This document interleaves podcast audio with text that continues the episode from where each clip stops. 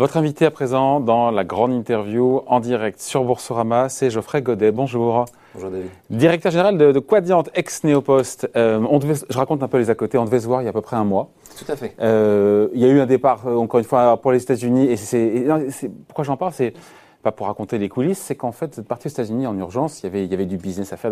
Mais en fait, aujourd'hui, le marché américain, c'est 50% du business de Quadiant. C'est plus de 50% du business. Non, mais voilà, on se dit. Euh... Quand on parle de Quadiant, c'est 500 000 entreprises euh, clientes PME dans le monde, c'en est 200 000 aux États-Unis. Voilà. La moitié du business aujourd'hui, plus de la moitié du business, est là-bas. Donc en fait, c'est un groupe qui est en transformation, on peut le dire, euh, initié depuis quoi? 2019, plan de transformation début 2019. Euh, on rappelle un peu, encore une fois, ex-Néopost. Pardon, je reviens un petit peu en arrière. On, se projettera après dans le futur et sur les résultats actuels qui sont bons, puisque le cours de bourse gagne notamment 60% depuis le début de l'année. Euh, mais il y a un métier historique qui est, euh, qui est en déclin, l'affranchissement du courrier des entreprises, euh, les machines à affranchir. Et donc, à ce plan de transformation en 2019, on peut dire qu'il commence à porter ses fruits maintenant. On y est là. Hein.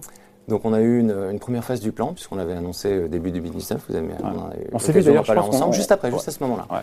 Et c'était un plan qui était ambitieux, et je pense qu'on a fait sur euh, la première étape, on a atteint nos, grands objectifs, c'est-à-dire de repositionner la société sur les deux métiers dont vous avez parlé, qui sont deux métiers de croissance. On est passé d'une holding financière avec 15 business indépendants à une vraie société intégrée, avec des synergies opérationnelles qui devait créer entre ces différents métiers. En deux ans, on a créé plus de 100 millions d'euros de synergie, à 70 millions Donc, métiers. Donc trois métiers finalement aujourd'hui, maintenant. Trois métiers, oui.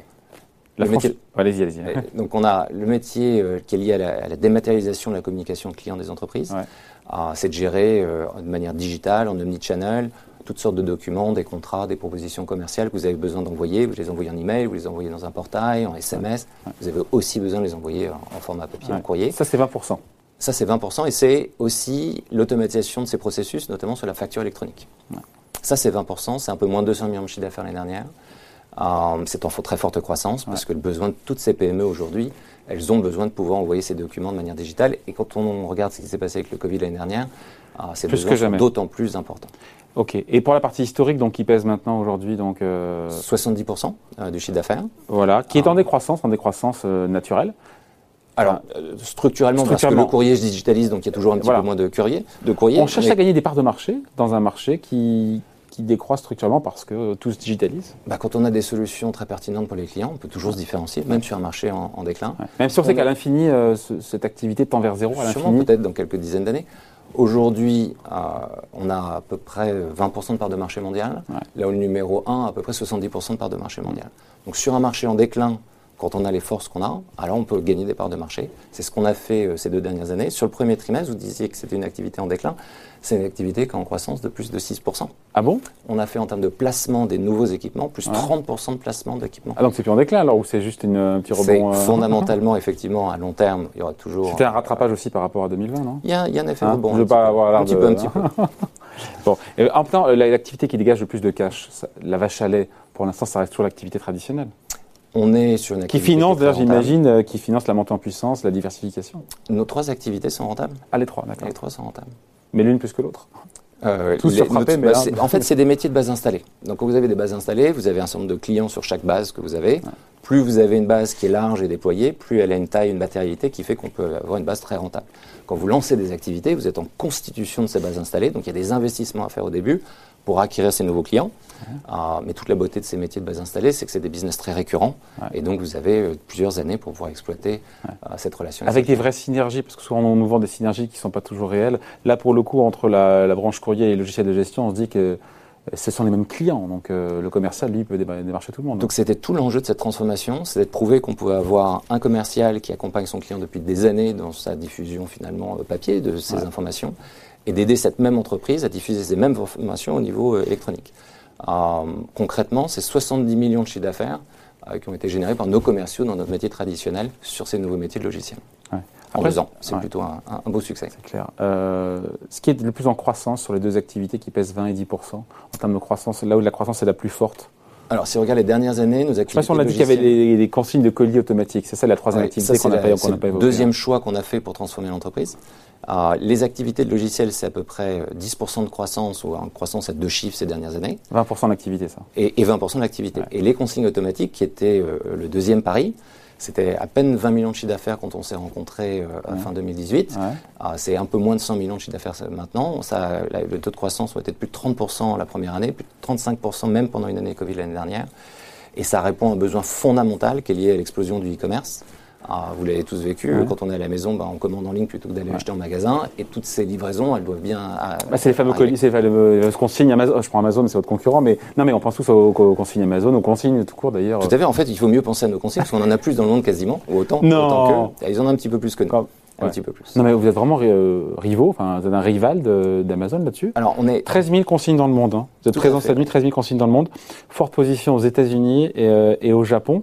Et donc, c'est vrai, deuxième acteur mondial derrière Amazon, mais très loin, j'imagine. Non, non, non, non tout proche, je pense qu'ils ont à peine quelques milliers de plus de consignes automatiques que nous. On est numéro 1 au Japon, on est numéro 1 aux États-Unis. Mais ça pèse que euh, en termes de 100 millions d'euros Un petit peu moins de 100 millions d'euros, oui.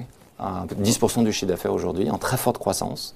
Euh, et on s'est constitué comme un acteur global, présent sur plusieurs pays, avec une gamme de produits exceptionnelle. Euh, et c'était le pari de cette transformation, c'était de trouver des métiers euh, qui allait répondre aux besoins de ses clients et c'est un métier fantastique. Mais ça pourrait peser à la terme ce truc-là parce que quand on voit le boom du e-commerce qui n'est pas prêt de s'arrêter vu l'accélération qu'on a vécue avec la crise et qui devrait se poursuivre, se poursuivre évidemment, enfin on imagine, on se dit que potentiellement ça pourrait peser, mais euh, non je ne me rends pas compte, mais euh, en même temps, quand on est deuxième acteur mondial et que ça pèse que 100 millions d'euros de revenus, je me dis quand même que c'est le rêve, non? Le rêve, c'est d'avoir une consigne automatique dans chaque bâtiment, un peu partout dans le monde, dans toutes les grandes villes. Dans une sur, aussi. Dans une sur les, les, trois ans qui viennent, enfin, si on regarde un petit peu les consignes automatiques, c'est un marché qui est nouveau. Quand on a commencé, on avait à peine 7000 consignes automatiques. On a doublé en deux ans. Mm. Et on est passé de 7000 à 14 000. Sur les trois prochaines années, on pouvoir... 13 000, dont euh, un grand morceau, encore une fois, États-Unis et Japon. En gros, moitié-moitié, États-unis, Japon. À peu près 5 000 au, Japon et le reste aux États-Unis. donc c'est une très forte croissance. en France et en Angleterre, c'est des marchés qui n'ont pas vraiment encore adopté ces consignes automatiques. Je pense qu'on est au tout début de l'adoption de ces solutions.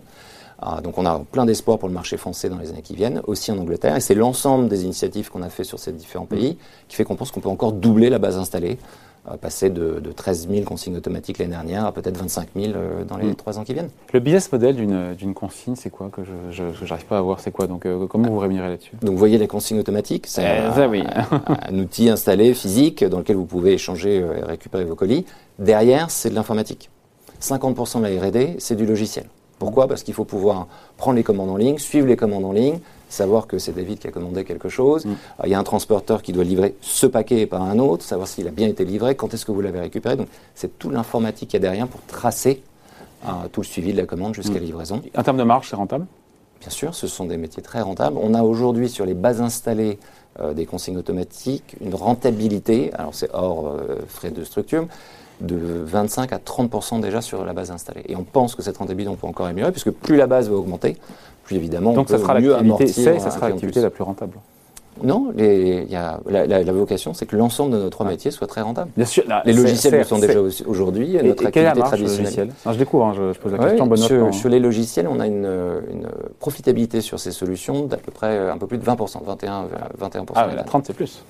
Mais on va aussi les augmenter sur les logiciels. Les logiciels, en fait, c'est intéressant parce que c'est tout, le monde de l'informatique est en train d'évoluer.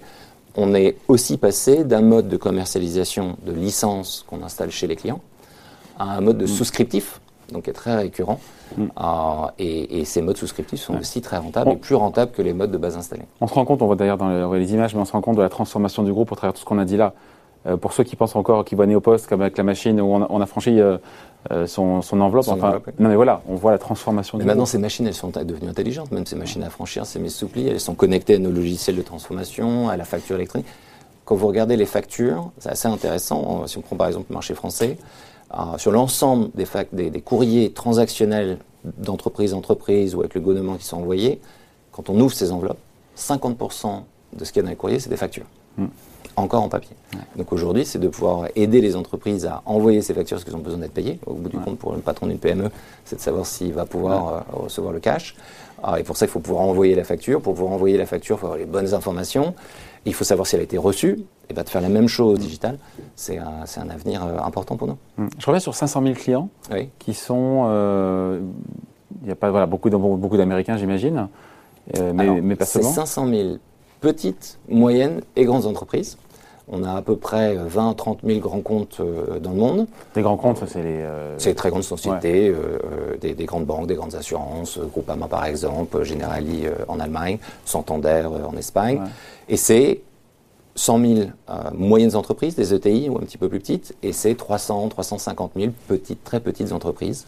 On en a à peu près 200 000 aux États-Unis, un peu plus de 100 000 en France, et le reste dans les différents pays dans lesquels on Qu'est-ce qui est plus profitable, une PME ou un grand groupe?